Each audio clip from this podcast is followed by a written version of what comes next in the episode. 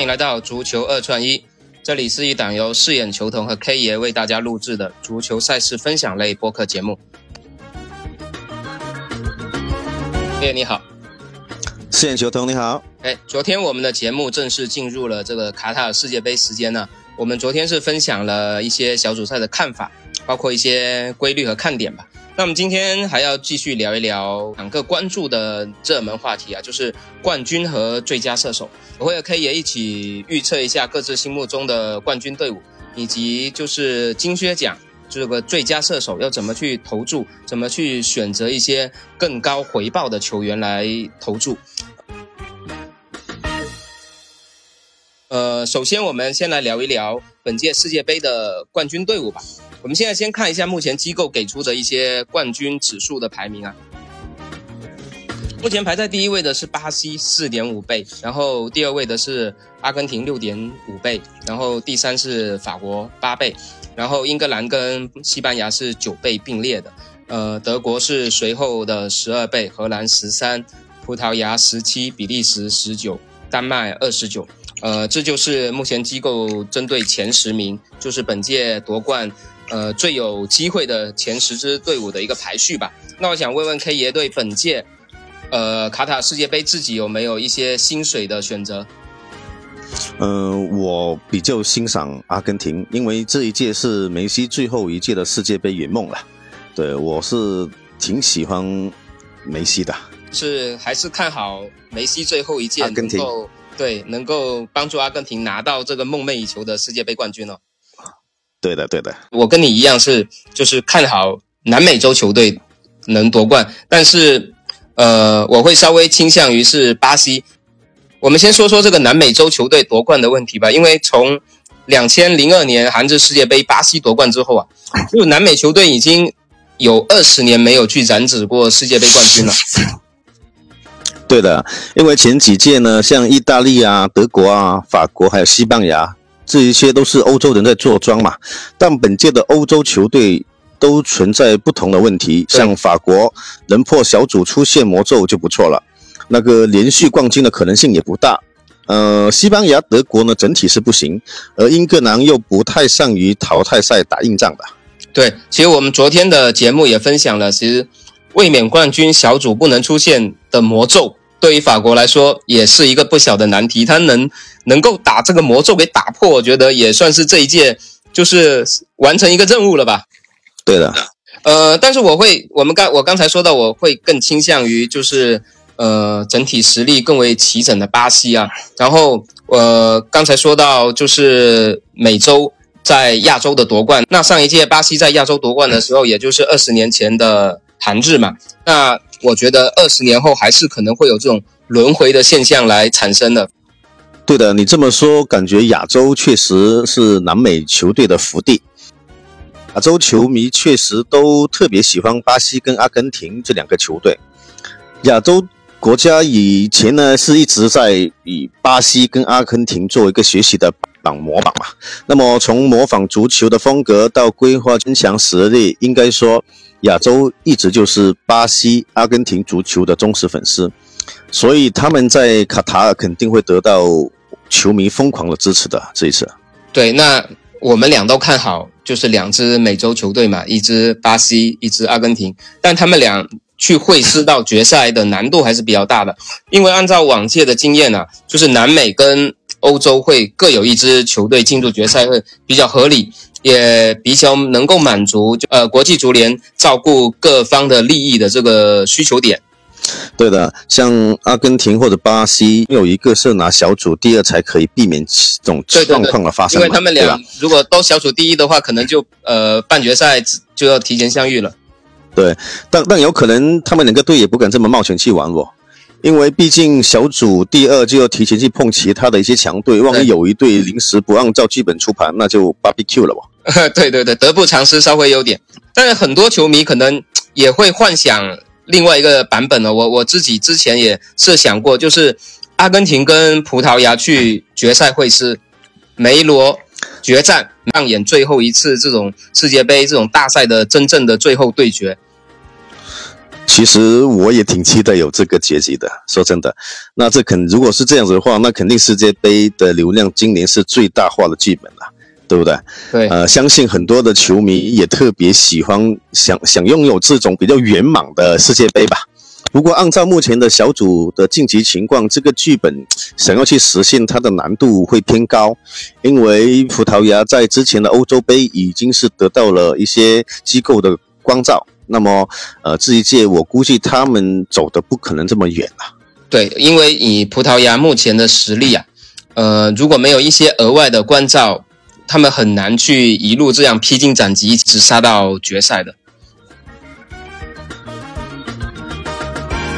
那冠军我们俩都看好南美球队，你是阿根廷，我是巴西。那最后就要看看是煤球王走得更远，还是内球王走得更远了。那大家也可以把你看好的球队、看好的夺冠的球队在评论区告诉我们。那第一个在评论区预测正确的朋友，我们之后将会送出一份球星的签名周边作为礼品的奖励，欢迎大家踊跃参与。对，也帮我们多多做一些宣传吧，让我们更有动力做得更好，为大家带来更多的有价值的一些赛事。我们这个小广告时间结束，我们再来聊一聊金靴奖。我知道每届世界杯啊，除了冠军之外，那最佳射手应该也是大家最关注的一个热门话题了。那从本届有可能夺得最佳射手的球员排名来看，我们看除了凯恩、姆巴佩跟梅西这种热门之外，我们还想跟 K 爷一起去探讨，看看有哪些球员值得去尝试，去寻找一些就是市场上拥有高潜质的金靴奖的候选人呢。那我们还是先来看一下目前机构为金靴奖给出的一个指数的排名啊。那我们可以看到，凯恩八倍是排第一，姆巴佩九倍排第二，梅西十一倍第三。然后之后的顺序依次是内马尔十三，本泽马十七，C 罗二十一，查理利森二十三，老塔罗二十三，然后德佩二十六，卢卡库二十九。哎，这就是一个前十名的一个最佳射手的排序。那我不知道 K 爷有没有什么就是心目中比较比较想要分享的一个人选？因为我们知道要夺得这个金靴奖，他首先是有能力在这个大赛里面去打进，起码要保证到六个球吧。因为往届来看，我们看如果是以六个球为界限，近十一届有十届他能夺得金靴奖。那 K 爷觉得除了最热门的，就是凯恩、姆巴佩、梅西那三个人之外。呃，有没有什么球员能够推荐？然后是那种要高的一个赔率的。我个人是比较看好 C 罗的，因为毕竟他今年在那个英超也是坐了板凳坐这么久，我想他应该也会发力吧。对，那么他这一次的金靴奖的赔率是二十一倍，怎么说呢？就是世界杯他会发力吧？我觉得用实际的行动来证明自己，这个我是比较看好他的。对他，因为目前正好有一个什么采访的事件爆出嘛，然后也处在这个风口浪尖嘛。虽然联赛表现不佳，但是作为国家队桑托斯最信任的球员，他应该也算是整个葡萄牙队一个进球的保证了。是的，他现在还是葡萄牙国家队的进攻大腿了，拥有绝对的射门权，对吧？而且他的队友都会给他一些得分的机会。是吧？所以在这个情况下，我觉得最佳的四手是可以去额外的参考一下。对，那 K 爷说的这个进攻特权，这个射门权，我觉得是值得大家去参考的，因为拥有这种绝对的射门权，等于他就拥有了更多的射门机会嘛。这个是大家在挑选最佳射手的时候是值得去参考的一个附加条件嘛。虽然 C 罗本赛季他联赛。就是在俱乐部的进球率比较低，但是我也是看好他本届还是能取得进球的，因为这是 C 罗第五次的世界杯旅程了。以往的世界他十七场比赛打进七个球，那如果在卡塔世界杯还能取得进球的话，C 罗将成为历史上唯一一个五届世界杯都取得进球的球员。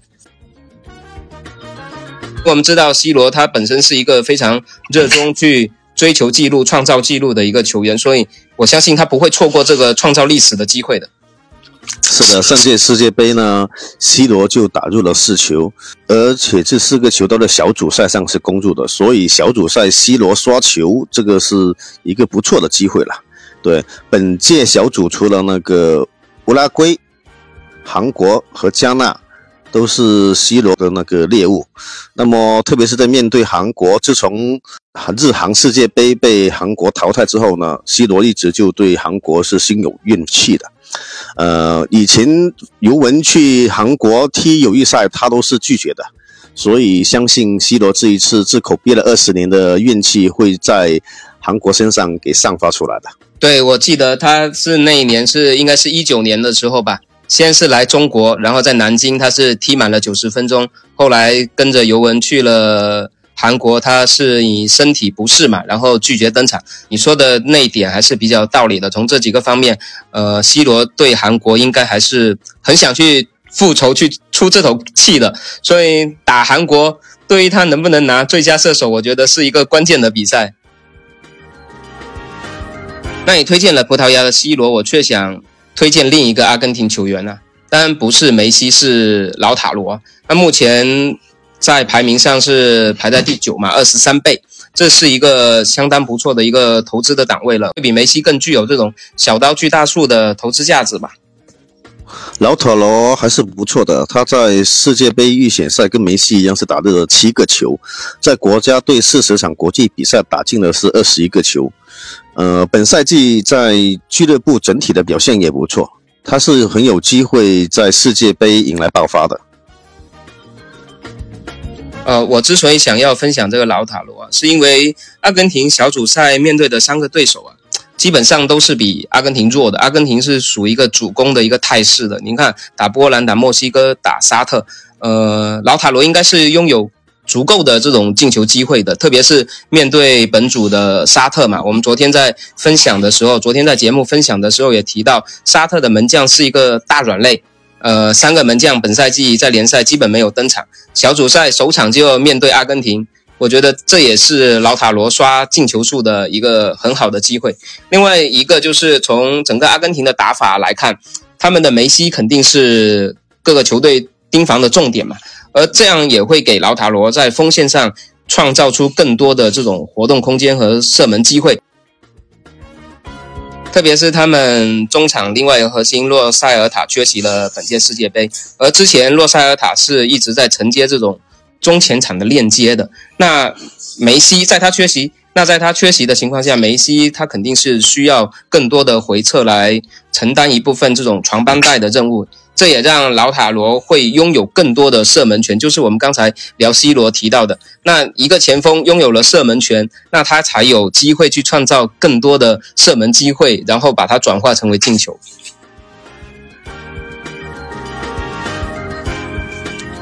那除了 C 罗、老塔罗之外，我不知道 K 爷还有没有在呃后面的一些名单里面挑选到更有价值的一个球员来参考呢？嗯，我看了一下，其实比利时的那个卢卡库也不错。目前他是以二十九倍排在了第十名。那么比利时这个组呢，他的对手就是克罗地亚、呃摩洛哥、呃加拿大。那么他们都是属于比较激进的，不会很保守的队伍。那么也会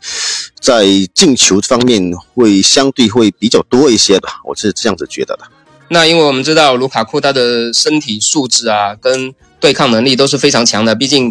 都是在英超之前在英超磨练的嘛。那他在面对摩洛哥啊，特别加拿大，那因为加拿大的后卫基本都是在美职联效力的，在对抗啊什么的，肯定强度是干不过这种卢卡库这种的，所以他们在对抗的时候应该是具备一定的优势的，所以很有可能能够欺负一下对方的后卫。我之所以看好卢卡库，是因为他本身具有前锋的能。力不错之外，还有一个助攻王德布劳内的辅助，再加上呃边路阿扎尔，如果在国家队找回状态的话，那么他应该会得到更多的喂饼的机会的。我看卢卡库在国际赛场上整体的进球的这种记录也不错，他为欧洲红魔一共出场了一百多场，就有六十八个进球，这个整体的进球的转化率啊，我觉得还是可以的。对的，虽然卢卡库本赛季受到一些伤病的影响，但我觉得他在世界杯应该是可以找回一些状态的，而且二十九倍这个回报率还是值得去一搏的，可以试一下娱乐一下吧。对，因为二十九倍也算是一个比较高的一个赔率了。那如果按照你这个思路的话，那我觉得刚才提到的助攻王比利时的德布劳内也值得尝试啊，因为我刚才看了一下，他的赔率大概能去到五十一倍哦。德布劳内是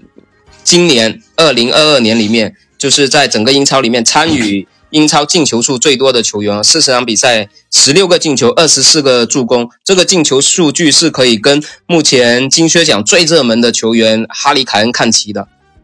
是的，我们昨天也提到了比利时近年在国际大赛的进球数是比较多的，那么本届世界杯还有可能延续火力全开的这种风格。